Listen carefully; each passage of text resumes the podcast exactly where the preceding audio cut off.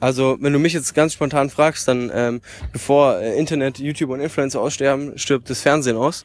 Ähm, deswegen ist es für mich so jetzt nicht unbedingt der Weg, den ich einschlagen würde.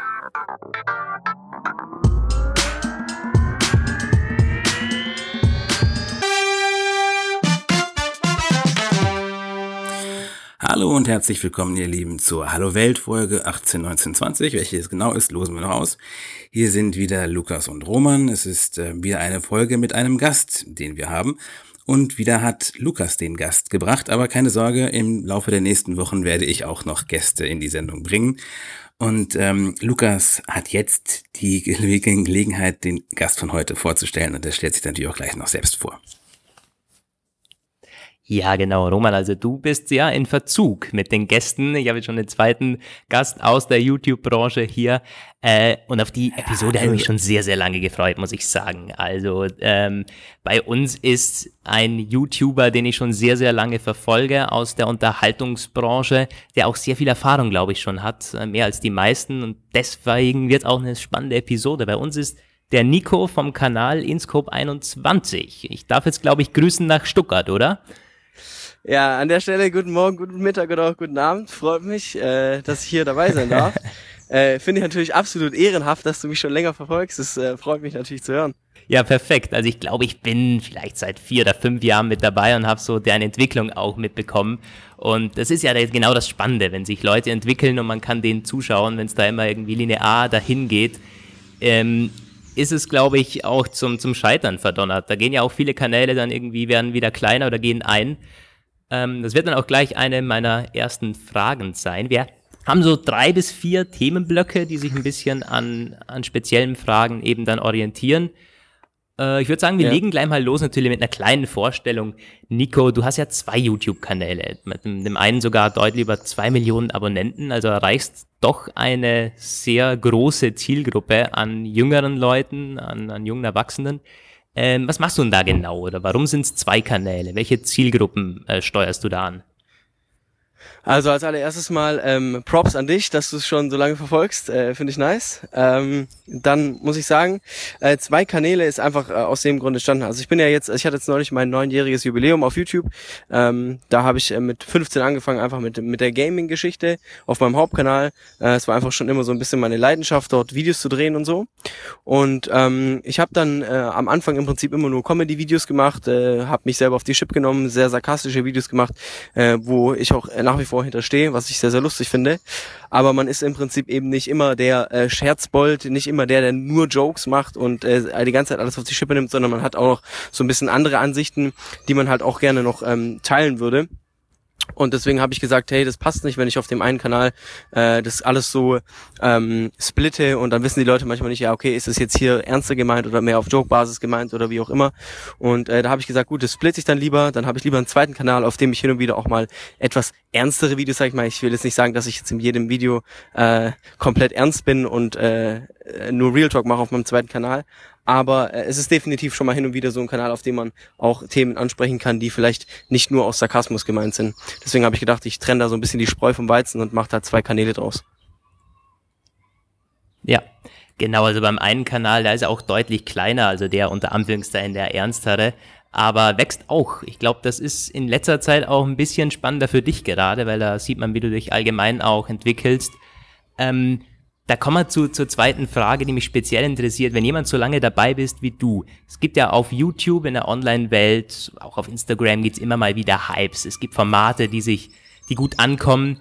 Es ist sehr schnelllebig. Wie schafft man es da überhaupt, sich knapp über ein Jahrzehnt relativ oben zu halten? Es gibt ja viele Kanäle, die werden groß, sind aber irgendwie ein paar Monate nur ganz oben und verpuffen dann irgendwie wieder. Ja. Ähm, es gibt ja kein, kein, ähm, kein Erfolgsgeheimnis auf YouTube, aber was ist deiner Meinung nach wichtig, dass man da einfach auch äh, längerfristig dabei sein kann?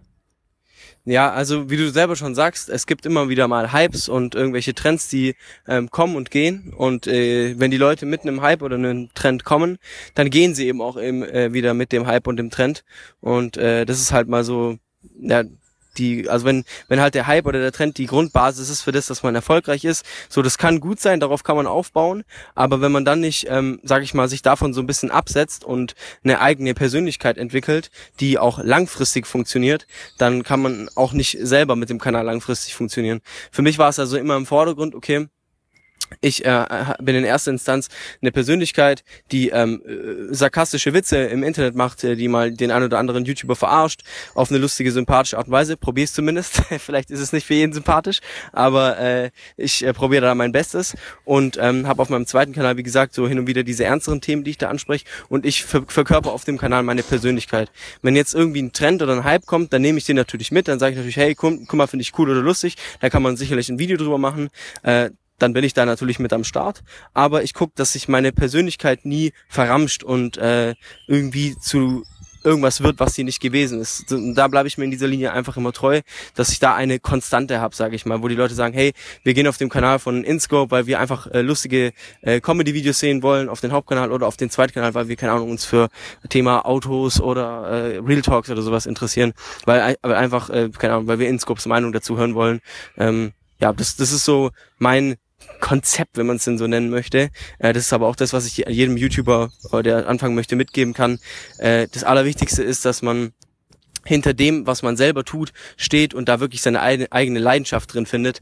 Weil wenn man es einfach nur aus Zwang tut, aus irgendeinem monetären Grund oder irgendeinem Hype oder sowas, dann ist es einfach eine kurzlebige Geschichte, die, wie gesagt, dann eben auch nur für ein paar Monate oder wenn es gut läuft, äh, ein, zwei Jahre hält. Hm. Ja gut, das ist einleuchtend. Hm, der zweite Themenblock, das ist ganz witzig, vom YouTuber zum Unternehmer steht da, aber es stimmt eigentlich. Du hast angefangen im Kinderzimmer und das ist ja schon jetzt sehr professionell. Ich glaube, im Hintergrund steht eine Firma mit einigen Mitarbeitern, was der mhm. Zuseher natürlich nicht checkt oder der da auf Instagram ähm, folgt. Ähm, seit wann betreibst du denn das eigentlich professioneller und wie war da der Übergang? War das irgendwie aus einer Not heraus, dass da was gegründet werden muss oder hast du Potenzial erkannt, hey, ich kann hier noch viel mehr machen damit? Ja, also es war schon irgendwo so, dass man äh, mit der Zeit gemerkt hat, okay, es kommen halt immer mehr Einnahmen und ähm, man hat auch mehr Projekte, für die man dann irgendwo haftbar gemacht werden kann. Das heißt, es äh, hätte auf jeden Fall mal Sinn gemacht, eine Firma zu gründen. Das heißt, da war man schon so ein wenig im Zugzwang. Ich habe mich damals äh, dazu entschieden, das mit zwei Geschäftspartnern zu machen. Äh, der eine ist Tim Gabel, der andere ist äh, unbekannt, der ist, er agiert so ein bisschen im Hintergrund, äh, kümmert sich um die Strukturen, die Finanzen und so weiter und so fort.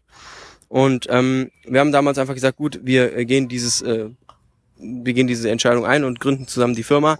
Aber dieses wirkliche Unternehmertum ist zu mir dann erst gekommen, so äh, vor circa anderthalb Jahren, wo es dann losging, dass man äh, ein eigenes Office hatte, wo man dann auch angefangen hat, Mitarbeiter einzustellen, die man dann einlernen musste in verschiedene Bereiche. Und ich konnte definitiv über die letzten anderthalb Jahre sehr, sehr gute und wichtige Erfahrungen mit dem Thema machen. Äh, auch einfach in der Öffentlichkeit, weil ich habe es ja dann teilweise auch so ein bisschen äh, meinen Leuten auf meinen Plattformen preisgegeben, dass ich äh, unternehmerisch tätig bin, dass ich meine eigenen Mitarbeiter habe und so weiter. Und äh, mir ist es dann tatsächlich so ein bisschen, äh, mir sind die Rollen so ein bisschen verrutscht. Das ist tatsächlich ein bisschen blöd gelaufen, äh, aber es war auf jeden Fall trotzdem eine interessante Erfahrung für mich, weil ich dann angefangen habe auf YouTube äh, nicht mehr der zu sein, der ich war. Mein Comedy Comedy-Stuff zu machen und äh, Dinge ironisch und witzig und sarkastisch zu sehen, sondern ich habe dann angefangen, der Unternehmertyp zu sein äh, auf YouTube, der ich auch äh, in meiner Firma äh, sein wollte, um im Prinzip wenn man es denn so möchte, so eine Art Vorbild für meine Mitarbeiter, Mitarbeiter zu sein oder ernst genommen zu werden äh, von, von den Mitarbeitern. Und es hat mich dann so selber so ein bisschen auch in, in, in Frage gestellt auf YouTube über meinen Content. Und das habe ich jetzt in letzter Zeit allerdings wieder so ein wenig geändert weil mir ist es dann doch lieber, dass ich äh, meinen Unterhaltungskontent mache, so wie ich es äh, von Anfang an gemacht habe. Das ist ja so die Basis, auf der alles besteht und ähm, im Hintergrund einfach die, äh, das Unternehmertum fortzuführen.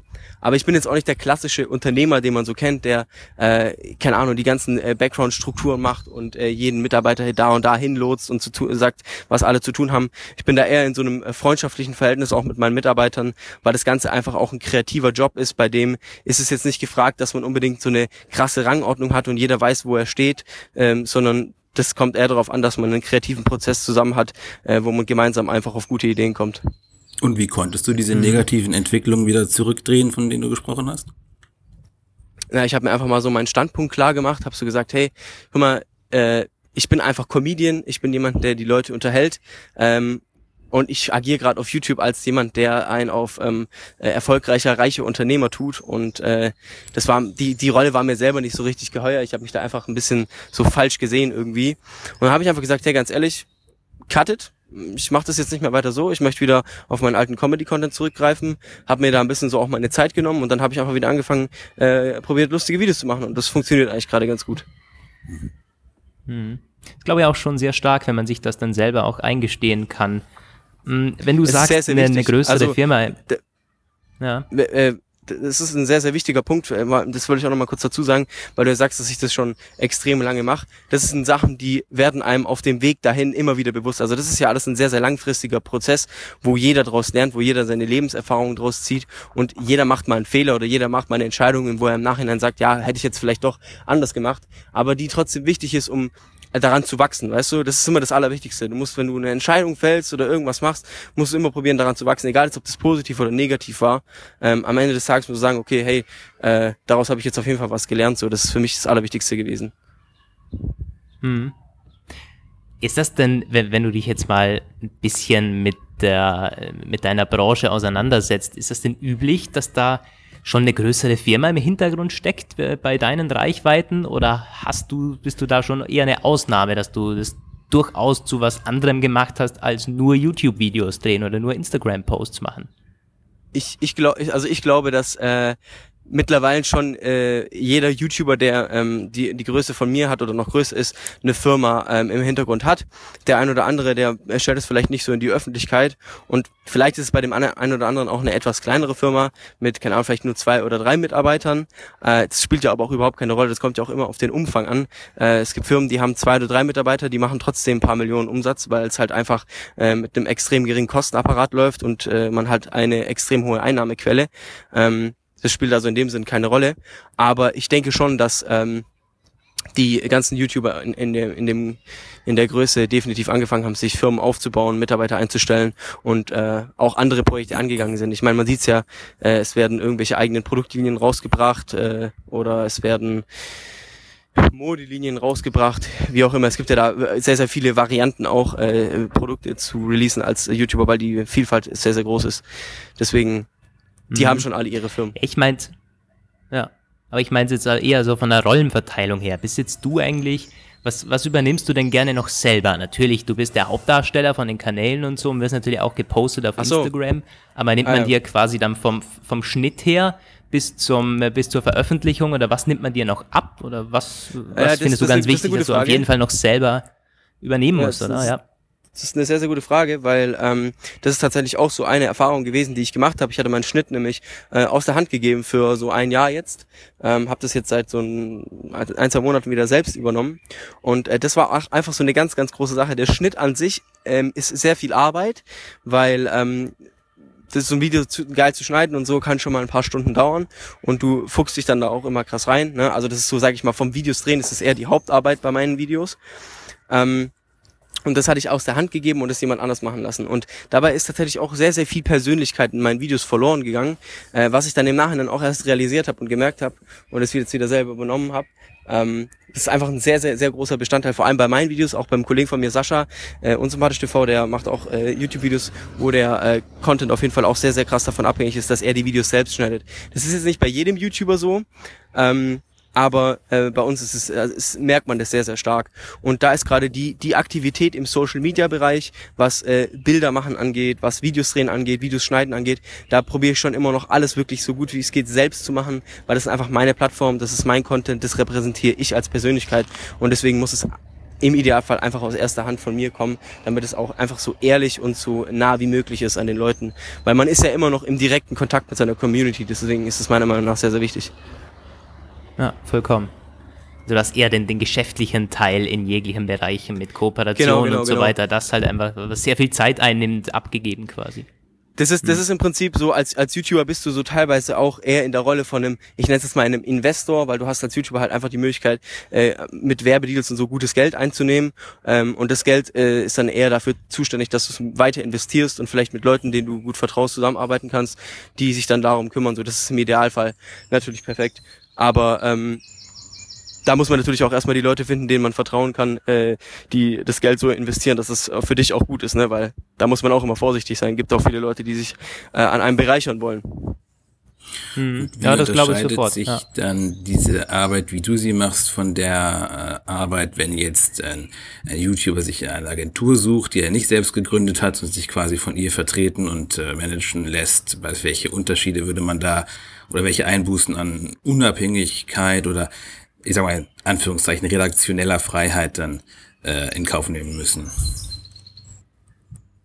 Ach so, nee, nee, also das läuft schon immer so. Also wenn eine Agentur mich vermarktet, beispielsweise, ich habe ein, äh, ich habe ein exklusives Management, die vermarkten mich immer und äh, dann läuft es im Prinzip so, die ähm, das Management beziehungsweise die Agentur fragt mich, ob ich äh, Interesse an Marke XY habe, dann gehen die auf die zu, wenn die Marke XY Lust darauf hat, dann arbeitet man gemeinsam ein Konzept aus. Das heißt, es ist jetzt nie so, dass ähm, äh, irgendwas nur komplett von einer Seite aus passiert und ich damit gar nichts zu tun habe. Also so ist es nie. Mhm. Das heißt, es kommt am Ende des okay. Tages, wenn ein Video online kommt, wo es um irgendwas Werbetechnisches geht, ähm, was ähm, da gemacht wurde, dann ist es auf jeden Fall immer auch aus meiner Hand. Weil, also ich würde jetzt nie was hochladen, womit ich jetzt nicht sagen würde, ja, das ist cool für mich auf meinen Kanal hochzuladen. Stehe. Bekommst du denn auch viele Anfragen, die du einfach deswegen auch ablehnst, weil du sagst, hey, damit, damit bin ich nicht cool oder das ist nicht das, was ich vertreten möchte? Ja, definitiv. Also äh, ich meine, als Influencer bekommt man heutzutage ja extrem viele Anfragen von verschiedenen Firmen, die auch den Weg ins äh, Social Media Marketing gefunden haben. Und äh, es ist halt sehr, sehr oft so, dass man äh, sagt, okay, die und die Marke möchte mit einem zusammenarbeiten, aber man findet einfach selber jetzt nicht den perfekten Weg, um das Produkt bei einem einzubinden oder das Produkt passt einfach nicht zu der Person. Dann sollte man meiner Meinung nach da auch ablehnen, weil äh, so man verkauft auf, auf lange Frist ist auch wieder so, man verkauft seine Seele so ein bisschen. Es ist so, ja, äh, jeder, der jetzt zuschaut und so merkt, okay, das Produkt passt null zu dem jeweiligen Influencer, der Zuschauer merkt einfach, hey, ganz ehrlich, der, der Typ macht das einfach gerade nur, um die Kohlen mitzunehmen, ohne, ohne dass das Produkt irgendeinen Bezug hat oder so. Wenn es wenigstens auch irgendwie lustig gemacht wäre oder wenn es einen coolen Bezug zu der Person hat, so, dann ist ja alles easy. Die äh, Influencer sollen ja gerne ihr Geld verdienen und auch äh, so viel wie es geht. Aber es gibt halt so eine Grenze, der muss man sich ja dann halt entscheiden, okay, nehme ich jetzt schnell das Geld mit äh, und äh, gehe das Risiko da ein, dass ich bei den Leuten halt mich als der verspielt, der seine Seele für Geld verkauft oder ähm, überlege ich es mir lieber zweimal und äh, nehme den Deal an, der auch wirklich zu mir passt. Mhm. Okay, nochmal ganz kurz zurück zu den Anfängen, würde ich mal sagen. Äh, warst du denn gut in der Schule oder hast du nachher auch Ausbildungen gemacht oder ist das YouTube-Ding eigentlich wirklich so von dir 100% von dir aus entstanden? Also da muss ich sagen, ich war tatsächlich ein äh, eher schlechterer Schüler. Ich äh, habe die Schule immer gehasst, leider. Ich äh, bin nie auf das äh, Bildungssystem so richtig klargekommen. Ich möchte jetzt von mir auch nicht behaupten, dass ich der intelligenteste Typ bin. Aber ähm, ja, ich hatte tatsächlich immer große Probleme in der Schule. Ich hatte auch sehr, sehr große Probleme, mich damit so dem Lehrer unterzuordnen. Das äh, war für mich immer so eine absolute No-Go-Situation irgendwie. Äh, und ich habe dann damals, äh, ja schon während der Schule, hatte ich ja schon YouTube gemacht und in dem Zeitpunkt, wo ich dann 17, 18, ja, ich 18 geworden bin, ja, hat es dann langsam angefangen zu funktionieren, dass ich so viel Geld verdient habe, dass ich sagen konnte, okay, ich kann die Schule äh, abbrechen. Ich habe sie dann nach der 12. Klasse auf dem auf dem weiterführenden Gymnasium abgebrochen, habe dann noch ein Jahr ein Praktikum nebenher gemacht, um meine Fachhochschulreife zu bekommen. Und seitdem habe ich nur noch YouTube gemacht. Das heißt also, äh, ausbildungstechnisch äh, bin ich da komplett unerfahren, äh, was tatsächlich auch ein negativer Punkt ist, den ich an mir selber anmerken kann. Ich hatte nie wirkliche Berufserfahrung in einem Angestelltenverhältnis, äh, ich hatte nie irgendwie Studiumserfahrung oder sowas in die Richtung. Ich bin ja da einfach direkt in diesen YouTuber-Beruf reingerutscht. Deswegen habe ich definitiv, was den Bereich angeht, auch Defizite. Ne? Das ist natürlich auch äh, an der Stelle nicht so ja. optimal. Da fallen mir gleich zwei Sachen zu ein. Wie, haben, wie hat dann... Ja, Roman? Ja. Ähm, los. Eine Sache, die mir gerade durch den Kopf gegangen ist, so wenn man sagt, wie man spricht ja meistens über die mit den Eltern über die Berufswahl und Eltern geben einem irgendwelche gut gemeinten Tipps und Empfehlungen, die man selbst nicht unbedingt immer so umsetzt. Also ich weiß das noch von meinen Eltern, wie sie mir damals versucht haben zu erklären, äh, wie man eventuell zu was wird. Kannst du heute deinen Eltern erklären, was du machst, in einer Weise, dass sie es verstehen und dass auch dieses, äh, sowohl das Medium als auch das Geschäftsmodell, das äh, dich am Leben erhält, wirklich erklärt werden kann? Voll und ganz. Also meine Eltern, die äh, haben schon lange verstanden, was ich da mache. Ähm, meine Eltern schauen sich auch meine Videos an und so und äh, sind da völlig dahinter. Und ich krieg auch, ich habe auch immer Support von meinen Eltern bekommen, egal was ich gemacht habe, auch egal, ob es denen gefallen hat oder nicht. Die waren immer hinter mir und haben mich eigentlich immer bei allem, was ich gemacht habe, unterstützt. Da hatte ich auf jeden Fall einen sehr, sehr, sehr guten Vorteil, weil das ist ja jetzt auch nicht selbstverständlich. Sehr, sehr viele sind ja da extrem konservativ und sagen, ja, nee, geht gar nicht und äh, bitte mach doch den äh, normalen Weg und sind dann da auch nicht nur mit äh, Worten, sondern auch äh, mit Taten dahinter das äh, Kind dann in eine Richtung zu rücken, wo sie es im, im Richtigen sehen. Meiner Meinung nach ist es aber so, wenn ein Kind eine ganz klare Entscheidung fällt und für mich war es klar mit mit 12, 13 Jahren schon, dass ich auf jeden Fall irgendwas in die Richtung äh, Videoproduktion machen möchte.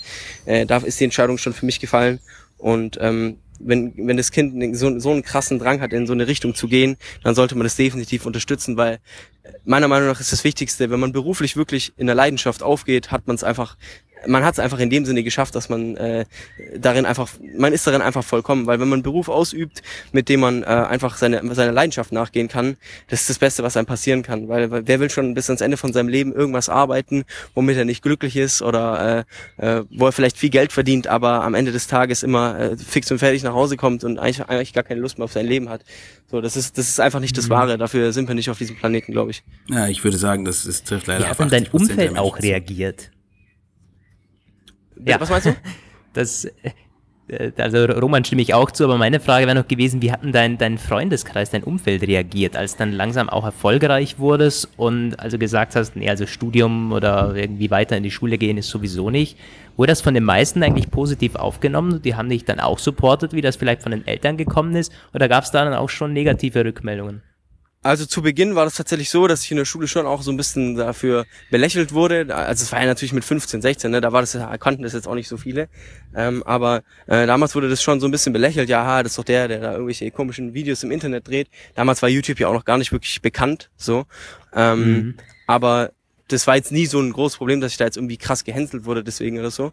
Aber äh, als der Erfolg dann so angefangen hat, so war ich mit vor allem mit meinen Freunden, die haben mich natürlich auch da voll supportet. Ne? Und äh, damals Sascha, äh, unsympathisch TV, äh, war ja auch damals so, also war und ist einer meiner besten Kollegen. Und ähm, der hat ja dann auch mit YouTube angefangen nach einer Zeit und der ist jetzt auch mega erfolgreich damit. Dann äh, einfach Peter ist auch YouTuber geworden. Also so die die Leute, die in meinem Umfeld waren, in meinem privaten sind dann manche davon sind auch selber zu Influencern geworden oder ähm, sonst bin ich auch noch immer mit den ganzen Leuten von früher cool und wir treffen uns und alles gut. Die haben mich da also in den Entscheidungen, die ich da getroffen habe, auch immer supportet und fanden das eigentlich auch ziemlich cool. Ja. Ja, ähm, ja. Wenn wir jetzt mal, also ähm, ich glaube, wir sagen, es ist nicht komplett falsch, wenn man sagt, die gesamte Medienlandschaft zurzeit ist in einer totalen Verunsicherung. Sowohl die klassischen Medien als auch die sogenannten neuen Medien sind ja in einer Phase, wo man nie so genau weiß, in welche Richtung das steuert.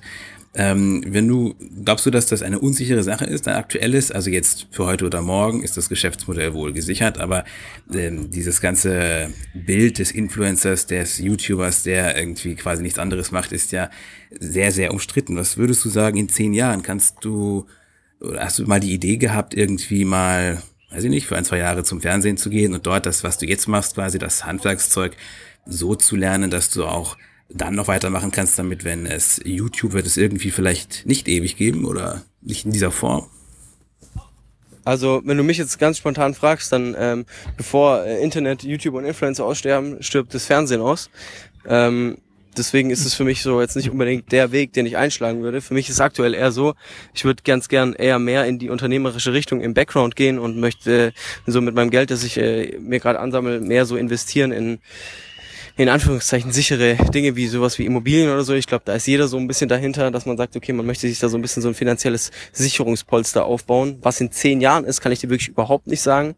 Das Internet ist so schnelllebig. Eine Woche ist fast wie ein Monat oder sogar noch mehr im Internet. Deswegen, ähm, es können sich Dinge von heute auf morgen ändern.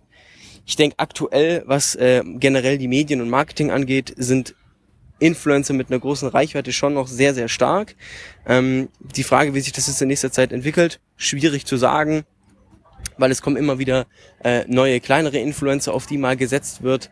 Ähm, aber ich denke schon, dass das Thema Influencer Marketing und Social Media Marketing in den nächsten Jahren eher noch ansteigen wird und eher noch mehr gefragt sein wird.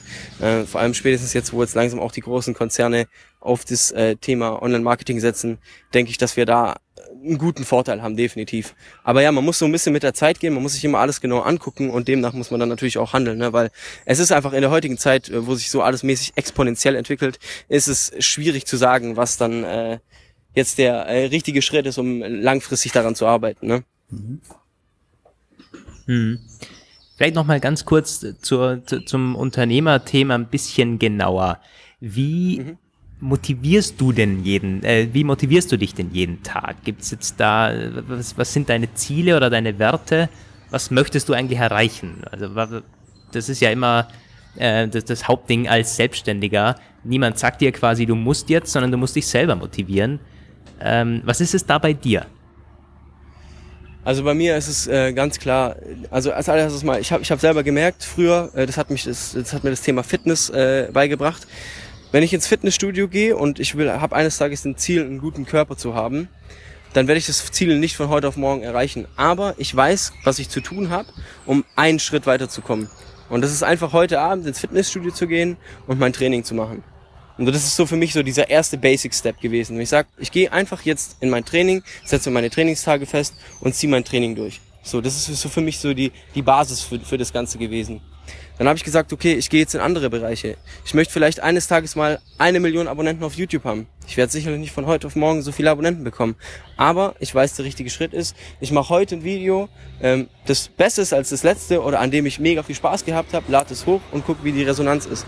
Und genauso lebe ich eigentlich jeden Tag. Ich stehe morgens auf und sage mir, hey, ganz ehrlich, ich werde nicht von heute auf morgen äh, diese Welt zu einem besseren Ort machen oder die... Ähm, keine Ahnung, x tausend Leute motivieren können, äh, dies und das zu machen. Aber ich habe auf jeden Fall jeden Tag die Möglichkeit dazu, äh, ein Stück besser zu werden, eine Sache ein bisschen vielleicht zu regulieren oder äh, zu optimieren. Und äh, ja, genauso stehe ich jeden Morgen auf und probiere das einfach besser zu machen.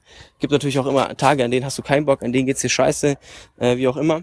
Aber das Wichtige ist, dass die positiven Tage überwiegen und dass man sich in den schlechten Zeiten auch dazu zwingt, dem Thema nachzugehen und einfach da am Ball zu bleiben. Also es ist wirklich so, das, das hört sich mhm. nach so einem richtigen 0815-Tipp an, aber dieses, äh, dieser Satz dranbleiben an der Sache, das ist, das ist, das ist eigentlich, das ist eigentlich die Formel. So, man muss einfach weitermachen. So, das hört sich echt so stupide ja. an, aber ich habe einfach, so, ich habe in diesen neun Jahren nicht einmal äh, aufgehört, YouTube-Videos zu drehen. Nicht einmal hatte ich eine große Pause drin. So, einfach weitergemacht. So, ist kein ist schon Geheimnis. auch äh, naja, aber es ist natürlich bemerkenswert, weil du sagst, beim Weitermachen, da gehören natürlich auch diese Tiefs dazu. Und als jemand, der in der Öffentlichkeit steht, der quasi vor der Kamera auftritt, ist das nicht teilweise auch schwierig, wenn man mal eine Woche hat, wo man irgendwie keinen Bock hat auf Videos oder wo es einem aus privaten Gründen schlecht geht? Wie, wie handelst du denn solche Situationen? Ja, auf jeden Fall. Also natürlich, man hat nicht immer Lust, ein Video zu drehen, man hat nicht immer Lust auf seinen Job, das ist völlig normal. Man ist auch nur ein Mensch irgendwo, ne? Ähm, aber ja, in der Zeit ist dann halt einfach Professionalität gefragt und äh, in der Zeit entscheidet sich, entscheidet sich dann halt einfach, äh, wer weiterleben darf und wer stirbt sozusagen, ne? Weil dann sagst du dir halt einfach, okay, ich habe jetzt zwei Möglichkeiten. Entweder ich mache jetzt gar nichts oder ich probiere halt jetzt einfach mein Bestes zu geben und das Maximum rauszuholen. Und ja, in der Zeit siehst du dann halt, wie gut du wirklich bist. Mhm. Ja, das ist mir auch, ich habe schon, ich gucke ich guck nicht viel YouTube, muss ich zugeben, aber was ich tatsächlich schon ein paar Mal gesehen habe, sind so Videos von Leuten, die gesagt haben, so ganz theatralisch, ich gebe auf, es hat mich alles zu sehr geschlaucht, es hat mich runtergezogen, der Hass aus dem Netz, damit komme ich nicht klar, ich möchte mir die Pulsadern aufschneiden, eigentlich möchte ich gar nicht mehr leben. Ja, also ähm, dann ist. Ja, man, man, man übertreibt da gerne auch als, als YouTuber so. Ich sag's immer so, das Problem als YouTuber und Influencer ist halt auch einfach so, diese Leute sind in Anführungszeichen selbstständig, äh, haben vielleicht, keine Ahnung, vielleicht keine Mitarbeiter, haben vielleicht ein kleines Unternehmen, äh, wo sie allein tätig sind, verdienen vielleicht sogar ganz gutes Geld. Aber das Problem ist halt einfach dieser generelle Tagesablauf, der ist halt bei voll vielen nicht da, weil man hat halt vielleicht einmal ein Projekt, ein Ziel, was man dann umsetzt und danach was kommt als nächstes.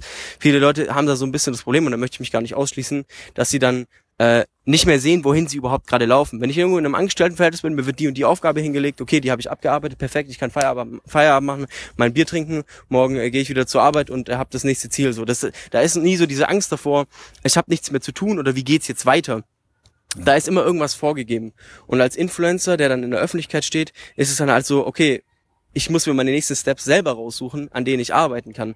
Und wenn du an ein kreatives Tief kommst oder sowas, dann hast du halt mal ganz schnell keine Ideen mehr und dann denkst du dir, kommst du in so eine Negativspirale, wo du denkst, oh scheiße, gerade funktioniert alles nicht, was mache ich? Wie sieht meine Zukunft aus? Was mache ich in zehn Jahren? Oh mein Gott, oh mein Gott, oh mein Gott. Und dann kommen diese Videos zustande, in denen äh, die Influencer sich dann im Prinzip darauf, äh, darauf ausholen, dass äh, ihr Leben doch so beschissen ist und was weiß ich was. Ich selber hatte auch schon tatsächlich so Videos, wo ich mal äh, ein bisschen zu viel gedreht und geschnitten habe. Da bin ich dann irgendwie so ein bisschen hohle gedreht. Aber ganz ehrlich, ähm, man soll da nicht rumheulen. Das sind äh, Lebenserfahrungen, die man macht und äh, man entweder man ist halt für den Job gemacht oder nicht. Äh, da muss man einfach durch. Das sind die schlechten Zeiten. Da kommt's, da kommt jeder wieder raus und ähm, ja, man muss einfach, man muss einfach durchziehen. Ja, ich habe es schon gesagt. Das, brauche ich mir jetzt nicht das ist allgemein, glaube ich, bei, bei Selbstständigen natürlich so, aber noch viel mehr im kreativen Bereich bei den Selbstständigen. Ja, voll. Das ist vielleicht auch bei Musikern so, bei Interpreten. Und das ist, wenn du jetzt, sagen wir mal, eine körperliche Arbeit hast, da kannst du eher nochmal durchbeißen, als wenn du quasi die ganze Zeit überlegst und dir irgendwas einfallen muss oder du, du kreativ sein musst. Ähm, ja, man, man, man muss sich halt so ein bisschen drauf anpassen und man muss halt dann so ein bisschen sagen, gut, ich weiß, dass ich in so einem Beruf bin und solche Phasen kommen einfach, aber man darf dann halt einfach nicht so in diese, in diese Spirale reinsinken, wo dann halt ein Negativgedanken den anderen überwiegt und du dir dann eigentlich denkst so, warum lebe ich eigentlich noch? Das, äh, das darf ja. halt nicht passieren. Man muss sich halt dem einfach bewusst sein. Ja, vollkommen. Ja, man muss auch ehrlich zu sich selber sein. Also bin ja auch seit, seit ein paar Monaten oder eineinhalb Jahren äh, selbstständig mit einigen Online-Projekten und es ist halt mhm. so, dass wenn es dir also aus gewissen Dingen halt schlecht geht, dann kannst du auch irgendwann mal ehrlich sein, warum geht's mir denn schlecht oder was ist dann momentan? Gibt es vielleicht Dinge, die man Absolut. lösen kann? Meistens, das meistens ist ja nicht so, dass es umsonst äh, dir irgendwie schlecht geht, sondern da ist auch eine wahnsinnige Kraft drin, wenn du sagen kannst, hey, ich löse da gewisse Dinge und dann geht's mir nachher noch besser als vorher. Voll, was mir da auch teilweise echt krass geholfen hat, ist tatsächlich Meditation. Hört sich für viele auch so ein bisschen äh, weird an, aber Meditation ist tatsächlich auch sowas, was einen echt wieder runterbringen kann. So vor allem, wenn man echt so im Kopf gerade ein bisschen Hohle dreht, so äh, einfach mal ein bisschen anfangen zu meditieren und äh, da kommt man dann auch ganz schnell mal wieder auf einen klareren Gedanken. Das ist sehr angenehm, muss ich sagen. Ja, ja spannend. Roman, hast du noch zum, zu unserem letzten Blog, würde ich sagen, so Entwicklung von YouTube und Influencern oder hast du da deine Fragen schon angebracht? Nein, die habe ich noch nicht angebracht. Ich habe sie schon so ein bisschen vielleicht in die Richtung gedeutet, aber noch nicht so richtig ausgeführt. Ja, der letzte Blog, der geht so ein bisschen auf meine Verantwortung. Den habe ich noch angebracht, als wir die Fragen zusammengestellt haben. Mhm. Und der zielt so ein bisschen auf die gesellschaftliche Verantwortung ab, könnte man sagen. Also die Möglichkeit, extrem schnell, extrem viel Reichweite zu bekommen. Ich muss das ein bisschen vereinfachen, weil sonst kann man sich natürlich totreden. Also wir wissen jetzt wohl alle, dass das alles von sehr vielen Glücksfaktoren abhängt und vom richtigen Moment und natürlich auch vom Können und so weiter. Aber jetzt die grundsätzliche Fähigkeit, die heute da ist, die vor 20 Jahren nicht da war, mit einem Smartphone eine Million Menschen ansprechen zu können oder so. Und was daraus entsteht, ich möchte jetzt nicht zu plakativ werden und wie unsere Politik sagen, dass das grundsätzlich gefährlich ist.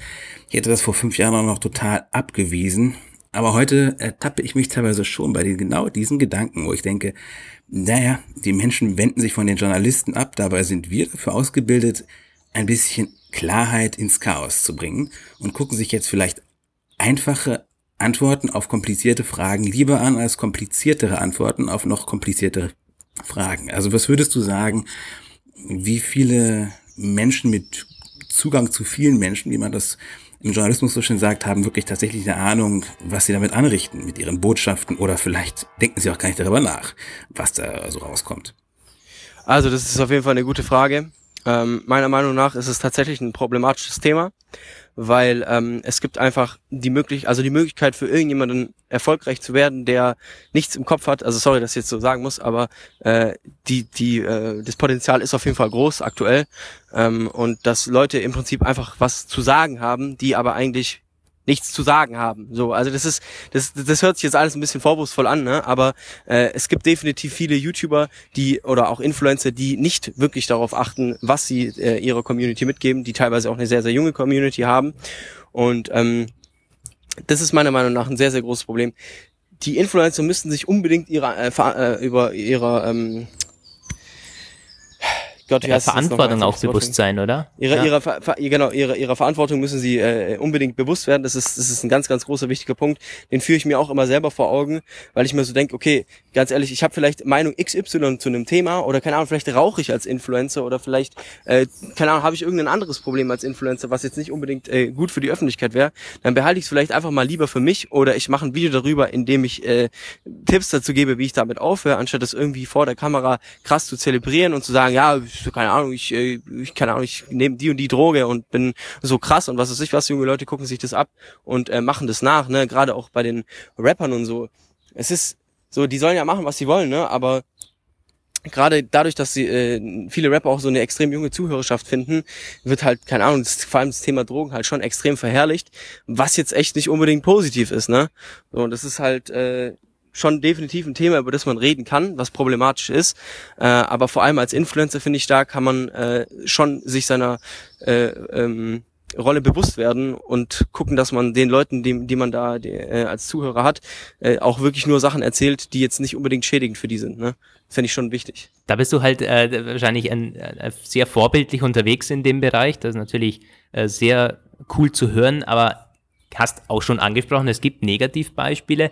Bist du denn dafür, dass man da sogar reguliert, dass da gewisse Gesetze vielleicht eingeführt werden sollten, dass man eine Art, man spricht immer so schön vom Influencer-Führerschein. Gut, das mag Quatsch sein, aber dass man gewisse, na, gewisse Regeln gibt äh, für Leute, die eine gewisse Reichweite haben, was wirklich auch erlaubt ist. Bevor du da antwortest, habe ich ganz kurz ja, noch mal kurz einhaken. Das war nämlich der Gedanke, den ja. ich auch bringen wollte. Und ich habe mir da, seit ich das aufgeschrieben habe, noch mal ein bisschen mehr da, Gedanken dazu gemacht. Diese Führerscheine, die gab es ja vor ein paar Jahren mal, waren die ja richtig krass in Mode. Ich weiß nicht, vielleicht äh, kennst du das noch in der Schule, hatten wir früher so einen Internetführerschein. Dies, das, das war oft irgendwie sehr, sehr sehr, sehr quatschig. Die brachten eigentlich nicht viel. Aber was ich mal gesehen habe vor ein paar Jahren, das war, glaube ich, tatsächlich sogar in Österreich, da kam die Frage auf, ob ähm, Blogger, jetzt nicht YouTuber, sondern Blogger, wie sie behandelt werden sollten im hinsichtlich, äh, wenn man sich irgendwie Zugang zu Veranstaltungen, Zugang zu politischen Veranstaltungen, zu Bundestag, Landtage. Und da wurde dort so ein Blogger Bundesverband gegründet mit einem eigenen Ausweis und die Leute, die dort Mitglied werden wollten, zumindest erinnere ich mich daran so, mussten irgendwie also Workshops mitmachen, so ein bisschen, ein bisschen so eine Art Journalistenausbildung light im Grunde quasi. Was ist Objektivität? Was ist Quelle? Wie ist, wie muss man agieren so? Und dann kriegten die da so ein Zertifikat mehr oder weniger, das halt sagt, dieser Mensch ist, der kann eine Faktum von Fake News unterscheiden und deswegen ist er auf diese Weise irgendwie so ein bisschen geprüft. Was äh, würdest du dazu sagen? So eine Art gibt's vielleicht schon, aber Influencer-Bundesverband, dass er so eine Art äh, ja, ähm, Influencer-Ausweis herausgibt, so eine Art Minimalstandard? Ja, also an sich ist sowas immer interessant. Ähm, die Frage ist dann nur, wie sieht dann die wirkliche Umsetzung aus? Weil ich meine, es gibt ja x Beispiele dafür, ähm, was jetzt äh, moralisch korrekt ist oder was jetzt, äh, also ich meine, da geht es ja jetzt sehr viel auch so um Ethik, ne? Was, was darf ich als Influencer sagen, was darf ich nicht sagen, was sollte ich sagen, was sollte ich nicht sagen? Und ähm, das Ding ist, ich fände es tatsächlich halt eher sinnvoll, wenn man also ich, ich glaube, das Einzige, wie man dieses Thema so wirklich so ein bisschen erörtern kann, ist im Prinzip, wenn man einfach sagt, okay, Leute brauchen nicht unbedingt einen Schein dafür, dass sie Influencer sein dürfen, sondern man muss sich die Themen angucken, die angesprochen werden und dann nach und nach dafür so ein bisschen was einführen, äh, wie man über die und die Themen reden sollte. Auf der anderen Seite ist es natürlich auch immer so eine Sache mit Meinungsfreiheit. Ab welchem Punkt wird's kritisch, wann wird's nicht kritisch, was darf jemand sagen, was nicht, ab wann ist es Zensur, so weißt du, das ist, das ist ein ziemlich schwieriges äh, Thema, finde ich, ähm, weil da können sich halt auch ganz schnell mal Leute angegriffen fühlen oder in ihrer Freiheit beraubt fühlen. Deswegen an sich finde ich es schon eine interessante Idee, bloß die Umsetzung ist halt wirklich nicht einfach. Ne? Also da muss man sich viele Gedanken drüber machen. Ja, definitiv. Das ist so, diese Sache mit der Meinungsfreiheit ist ja, ähm, haben wir ja letztens erst gesehen, wie dünnhäutig da einige ähm, politische Kräfte reagieren, wenn versucht wird, die Meinungsfreiheit wirklich auszutesten. Ich muss auch sagen, dass ich da letztendlich selbst noch nicht alle Antworten für gefunden habe, was, wie man sie dann äh, konkret definiert. Eben, weil ich meine, am Ende des Tages so, ne? Ich meine, wenn ich jetzt einen, einen YouTuber vor der Kamera, keine Ahnung, sagen wir, ein YouTuber raucht vor der Kamera, okay? So, das ist ja eigentlich sein gutes Recht, weil das ist, äh, Rauchen ist legal, er darf das machen, er ist über 18, er darf das äh, auf Video aufnehmen, ne?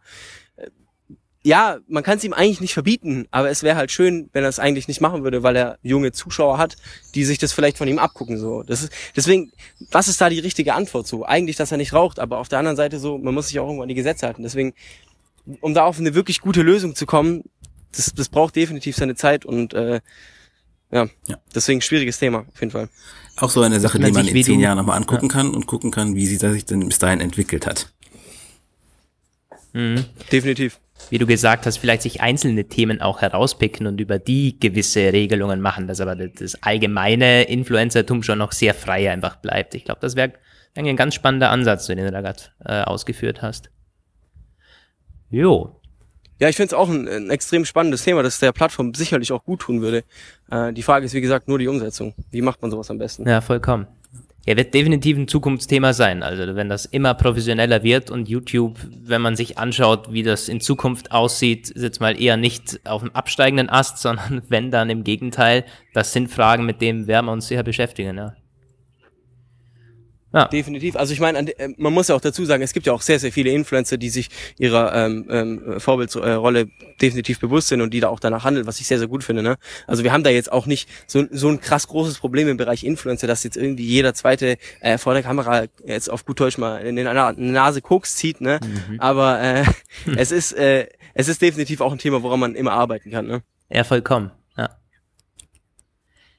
Jo, wir sind ja, relativ durch, mit, unserem, durch mit unseren Fragen. Genau, das war äh, super spannend alles. Äh, hat auch noch irgendwo Hand und Fuß gehabt, trotz anfangs technischen Problemen. Ich glaube, du sitzt jetzt ja im Auto, Nico, oder? Äh, wegen der Hitze. Das, das ist, bei, ja, bei genau. uns ich, ich dachte mir, hier bei diesen knapp 40 Grad muss ja. ich auf jeden Fall mal die Sonne ein bisschen genießen. Wir haben ja auch 35 Grad in Wien, das ist unfassbar. Aber nun, ihr könnt euch deshalb abends gemütlich den Podcast reinziehen. Also habt ihr noch ein bisschen Unterhaltung und natürlich gerne bei Nico vorbeischauen auf dem Kanal InScope21 oder InScope Lifestyle, also der Zweitkanal, falls ihr die noch nicht kennt. Dankeschön. Ähm, und ja, hat uns sehr, sehr gefreut, Nico, dass du dir vor allem die Zeit genommen hast jetzt. Ich äh, wirst wahrscheinlich auch jetzt weitermachen mit Schneiden noch oder weiß noch nicht genau. ähm, ich bedanke mich an der Stelle bei euch und für mich geht es jetzt ins, Fit ins Fitnessstudio. Geht's jetzt für mich. Umso besser, umso besser, körperlich aktiv. Sehr gut. Nico, vielen Dank. Von mir gibt's Grüße aus Wien und von Roman aus Bielefeld, oder? Grüße aus Stuttgart. Genau, und von mir Grüße aus Bielefeld. Bis zur nächsten Ausgabe. Bis dann. Ciao. Ciao.